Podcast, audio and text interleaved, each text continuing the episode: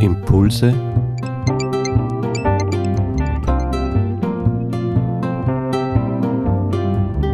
aus der Pfarrgemeinde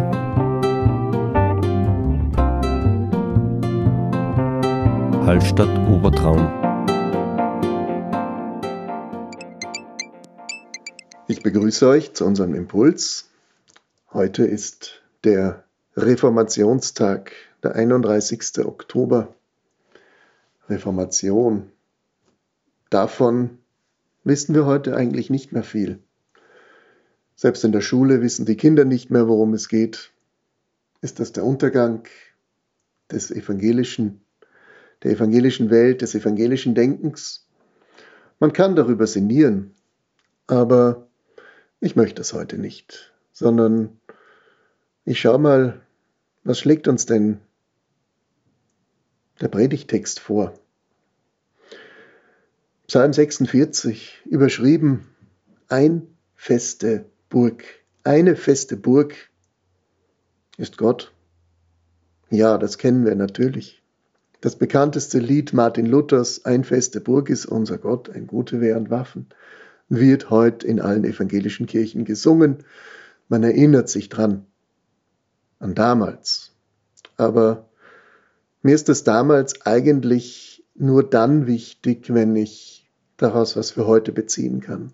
Es geht hier nicht um ein Schwelgen in Vergangenheiten, sondern mich interessiert eigentlich, was ist damit gemeint? Ein feste Burg ist unser Gott. Das zeugt ja von einer unglaublichen Festigkeit, von einem Vertrauen, von einer Zuflucht. Und die fehlt mir oft. In dieser Zeit gerade wenn ich rundherum frage, könnt ihr da noch was mit anfangen, dann erlebe ich oft einfach ein Achselzucken. Gott, ja, ein Glaube ist wichtig, aber nicht als starke, feste Burg oder doch, in die man sich flüchten kann.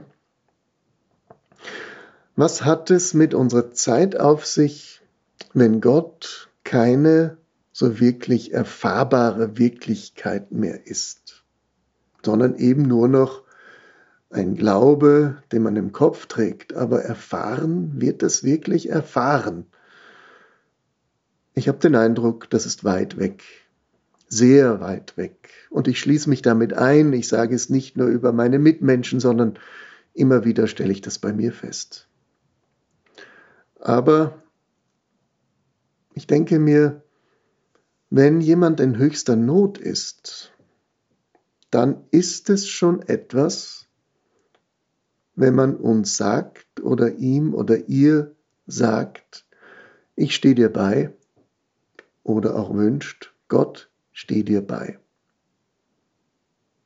Das ist schon etwas Entscheidendes in der höchsten Not, wenn auch nur ein Satz, nur ein Wort, der, das gesprochen wird. Es hängt mit unserer Sprachlosigkeit zusammen, weil wir nicht mehr uns trauen, Dinge wirklich fest in dieser Zeit zu behaupten oder aus dem Glauben auch zu beziehen, weil wir sind sehr zweifelhaft geworden. Die Sprachlosigkeit kommt wohl aus dem Zweifel überhaupt an dem, was Worte angerichtet haben. Und wir leben nun mal in einer Zeit, wo markige Worte immer wieder fallen und Überzeugungen ausgebreitet werden mit medialer Gewalt, walzt es uns nieder, Weltdeutungen, wie wir es zu verstehen haben. Und wir haben den Eindruck, wir schließen uns an, wie diese Welt zu verstehen ist. Die Medien verraten uns das. Sie geben uns das tausendfach vor. Und wir lassen uns auch von ihren Worten benutzen, indem wir diese Deutungen wiederholen. Narrative nennt man das modern.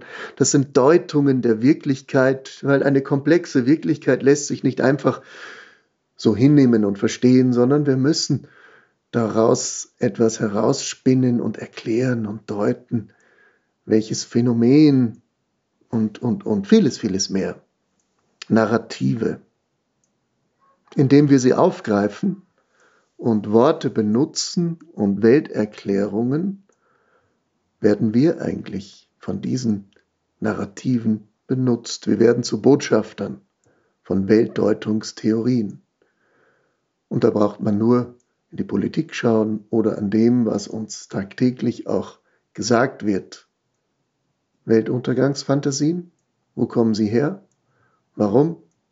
Sorgen, Ängste, Blackout, Energiemangel und vieles mehr. Wir sind sehr still und unsicher geworden und trauen uns kaum noch mit Worten Einsichten zu beschreiben.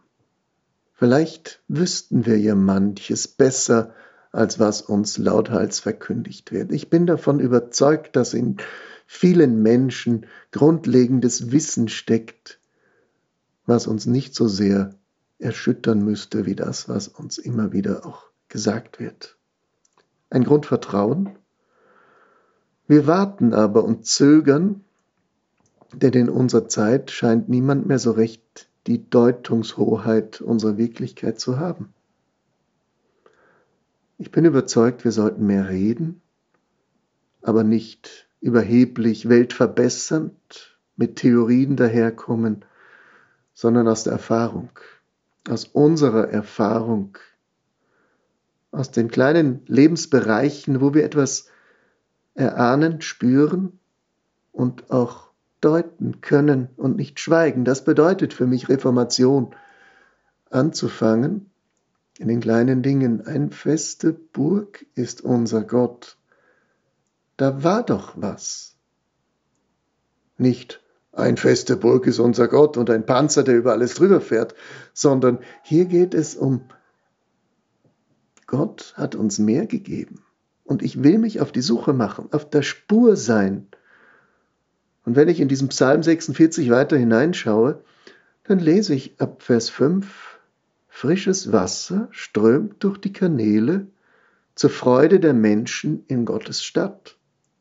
Nämlich Gottes Wohnung ist hier. Und das bedeutet für mich Reformation, dorthin zu schauen, Umkehr zu wagen, nicht zu starren auf das, was ich falsch gemacht habe, sondern nach dem zu schauen, was kann ich denn besser machen? Wo kann ich Vertrauen in den Mittelpunkt stellen und nicht Misstrauen? Umkehrwagen bedeutet natürlich auch Schrecken zu erleben, Erschrecken über uns selbst und über unsere Welt erschrecken über unsere Irrtümer und Dummheiten, die wir Zeit unseres Lebens vielleicht begangen haben, wo wir Dinge geglaubt haben und wo wir letztlich verführt worden sind. Und wo haben wir uns auch bereitwillig verführen lassen? Es sind ja nicht die anderen, die uns verführen, sondern wir lassen uns ja aktiv auch verführen. Und glauben und glauben alles Mögliche, was man uns erzählt. Und wir hängen in vielen Verführungen noch fest. Umkehr, wagen. Umkehr heißt, der Herr ist ja doch mit uns. Warum? Warum, warum bin ich all diesen anderen Göttern und Versprechungen nachgelaufen und habe es nachgeplappert? Narrative unserer Zeit. Der Herr ist mitten unter uns. Der Psalm sagt, kommt und schaut die Taten des Herrn. Besinnen wir uns auf das, was längst da ist. Dann wird unser Psalm sogar noch sehr prophetisch, wo wir ja fast die Hände über den Kopf schlagen. Wie kann denn das sein? Sollen und können wir das glauben, was hier noch steht? Ab Vers 10. Auf der ganzen Welt macht er den Kriegen ein Ende. Den Bogen zerbricht er, den Speer zerschlägt er und Streitwagen verbrennt er mit Feuer. All das sehen wir täglich in den Nachrichten.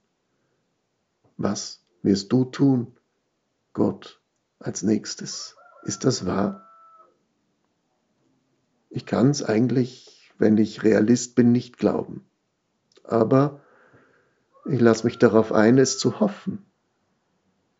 Und im Hoffen stärke ich den Glauben, nicht nur meinen eigenen, sondern den mancher Menschen, um mich herum.